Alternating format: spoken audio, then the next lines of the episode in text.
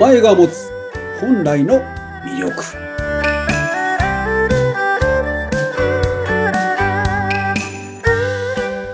はい、皆さん、こんにちは。今日もスタートしました。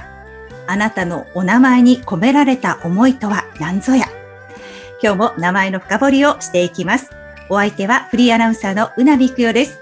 そしてメインパーソナリティはこちらの方。はい。龍安心でございます。どうぞよろしくお願いいたします。はい、りゅう先生、今週もよろしくお願いいたします。はい。よろしくお願いいたします。いろいろ私は知識全くないんですけども、こうはいなんかい、先生とお話しするようになってから、例えばその固有名詞とかですね、この漢字にはどんな意味があるんだろうとか。わかんい。ないんだけど考えるようになりました、いろいろと。そうですか。いや、それは嬉しいことですね。はい、多分この放送を聞いている方もですね、今日はどんなお話が聞けるのかなと思って楽しみにされていると思いますが、早速、先生、今日のお話は？はい。あの、遺伝子と価値観っていうことについてどうかなっていうふうに思ってるんですけども、私、あの、体と向き合ってきたもんですから、ずっとこの、うん体とやりとりしていく中での潜在意識っていうのをめちゃめちゃ活用してきたんですよ。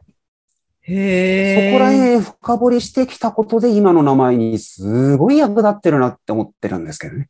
うんうんうん、すごい興味があります。え、もともと生体師として先生は何年やってらっしゃったんでしたっけ？2008年から今も継続してるんですけど、今はもう体に触れる必要がなくなってしまったので、ズームでもやり取りできるような内容なんですね。え、そうなんですか？はい。興味深い。うんだから、モード変えれば今でもできるんですけどね。はい。っうんていうふうなことをやってます。すごい興味深いですね。ああ、ですか。はい。うん、なんだろう？教えてください。はい。結局私、2014年ぐらいからずっと仮説を立ててきたことなんですけどね。うんはい。あの、例えばですね、あの、長寿の家系の皆さんって、なんで長寿のけ人生を全うできるんでしょうね？って考えたことあります？ないないないない。長寿の家系は、やっぱなんだろう、食べてるものがいいとか、あとなんだろう、やっぱ考え方ってすごくもしかしたら大きいのかなって気はするんですよあめちゃ。めちゃ関連づいてます。ですよね。だって、私は自分の両親が言言ってきたことを多分そのまま入ってきてるし、逆に私は自分の子供に対してこういう価値観とかを多分言ってるんですよね。はい。まさに。もう答え言ってるようなもんです。あ、そうなんですか？これが答え、はい。ほぼ答えです。ほぼ答えなんですけど、ただそれ、わけわからず言ってますよね。わけわからず言ってます。なんとなくそうなんだろうなって思って言ってますよね。うん、なんとなくそうなんだろうなって、はい全然、あの、バックアップも何もないけど、なんとなく言ですってます。よね。はい。あ、やっぱそうだよねって思うようなことなんですよ。うん例えばですね、その長寿の人生を全うできているような方々に、そのインタビューしてみましょうかと。うんはい、してみました。うんうんで、うーん、歯磨くことかな？とか、ちゃんと隅々まで磨こうね、みたいなことを言われたって、んな当たり前じゃないですか。当たり前ですよ。はい。だから、その長寿の家系、皆さん自身が、長寿の秘訣？うーんってわかんないんですよ。そうでしょうね。ななはいなんで？ってきっと思いますよね。これ、私自身、いろんな方々にインタビューしてきたからこそ分かってきたことなんですけどね。うんうんうんうん。どう違うんだろあそういうことかって繋がってきたのが、長寿の家系の皆さん方っていうのは、そういう教育をずーっと受けてるんですよ。う。ほう。そういう教育を受けてるっていうことはどういうことか。うんそういう生活習慣を送ってるんですね。長寿となるべく生活習慣を送っている。はい。なんだろ生活習慣ってなんでできているかって話なんです。う。うん。でも食は絶対大きいと思うんですよね。はい。生活習慣。そうですよね。まず食でしょ、はい。やっぱりこう運動習慣とか、はい。あとはなんか使ってる言葉がこう汚かったりマイナスだとなんか心が病むじゃないですか。だから多分、はい。なんかこう、あ、この人健康そうだなって思う方の表情を見てると顔つやめちゃめちゃいいんですよ。それで、はいお年を召されていても、すごいなんかあまりシミとかもなくてツヤツヤされていて、うんで、話される言葉もすごく優しいなっていう印象があります、私。はいそうですよね。うん全くです。はい。うんそこ、そういったことがなぜ起きるのか。これが価値観だからなんです。うん。はい。普段から考えていることの価値観が、やっぱり良いものになっている。そうです。うんうんうん。価値観っていうものがどういうものかっていうとですね、ご本人にとっての当たり前なんです。ご本人にとっての当たり前ということは、そのご本人っていうものが誰なのかによるんですよ。例えばですね、時代が変わることによって、江戸時代の方々の私と今の私、価値観合わないですよね。合わないですね、きっと。はい。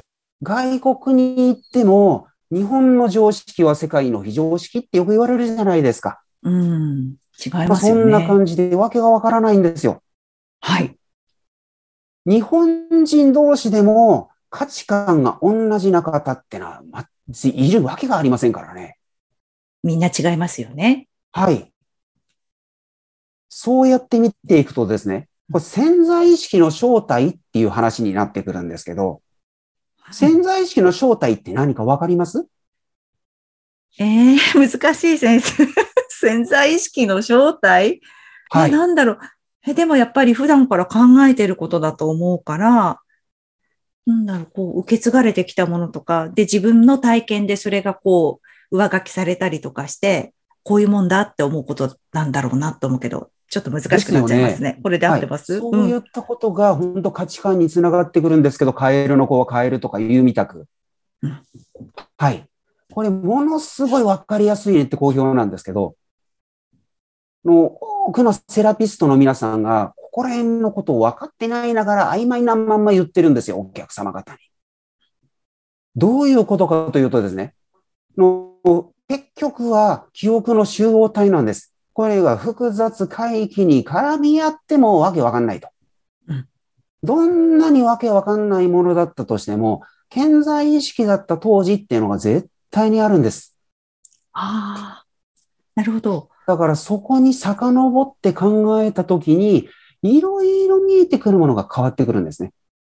うん例えばわかりやすく言うとですね、私の別れた元奥さんが鮭の皮が嫌いだったんです。鮭の皮が大好きな私にはこれの意味がわからない。まあ仮に、まあそんなことはないんですけど、お母さんからあんた鮭の皮なんて食べちゃダメよって言われたとしましょうか。うん。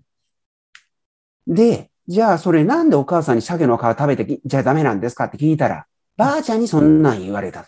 じゃあばあちゃんに聞いてみて、いいばあちゃんに言われた。どんどん遡っていったときに、うん百年前のご先祖様で、鮭の皮を食べたおかげで食中毒で死んだ、みたいな事実があったら、それが遺伝子レベルで刻み込まれ DNA だとかで、もう脈々と受け継がれていたとするなら、それは鮭の皮嫌いになりませんか？面白い。うん、そっか。なんかあったのかもしれないね、ご先祖様に。ですよね。うん。だから、その、別れた元奥さん、うん。その鮭の皮をものすごい毛嫌いしてたんですよ。うん。なんでだろう大好。きな私はよくそれを、じゃあ私がもらうねって食べてたんですね。釣り合ってる。はい。これ意味がわからないじゃないですか。それだからそれと似たようなことが起きてるんですよ。そっか。なるほど。私の経験上で言うと、幼少期の記憶がもう9割以上占めてますね。ああ、そうです個か。人差があるんですけど、前世とご先祖様で好きなようにどうぞ分け分けしてって感じ。うん。で、ごくごく稀に未来のビジョンっていうのがポンと出てくることがあります。うんうんうんうん。っていう風なの聞いてどう思います？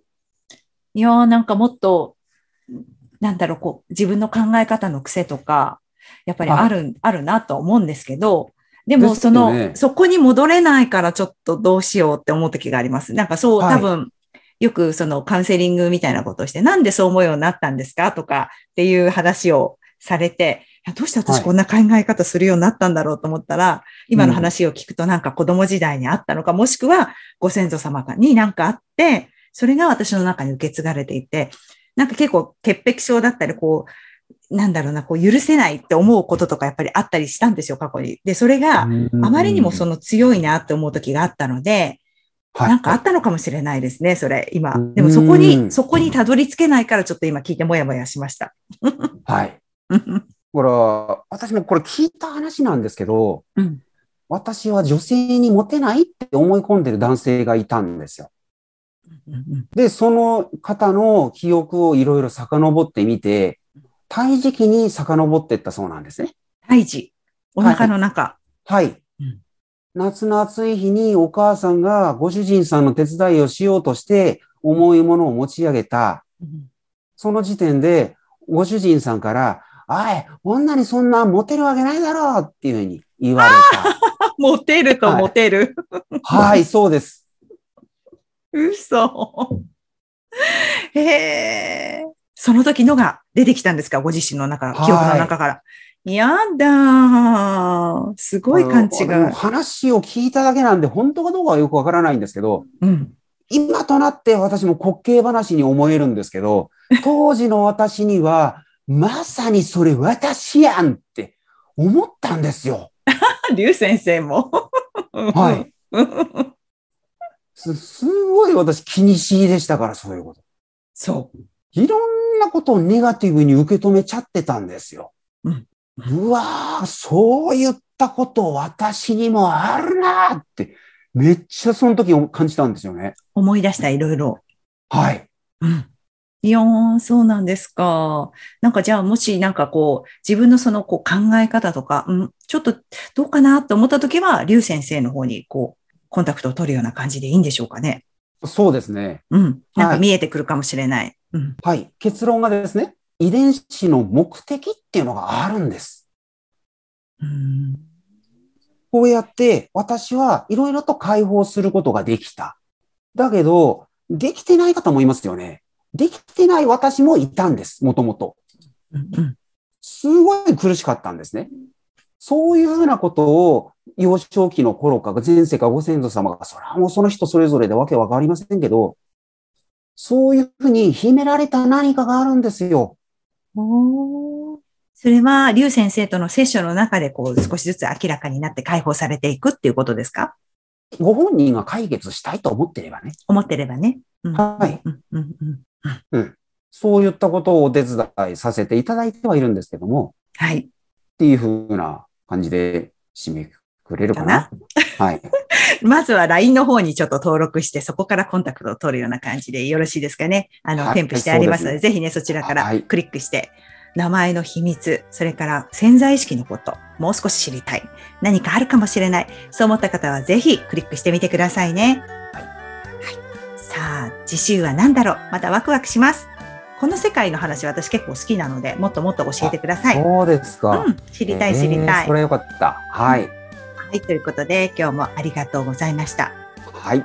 ありがとうございましたあ。りがとうございました。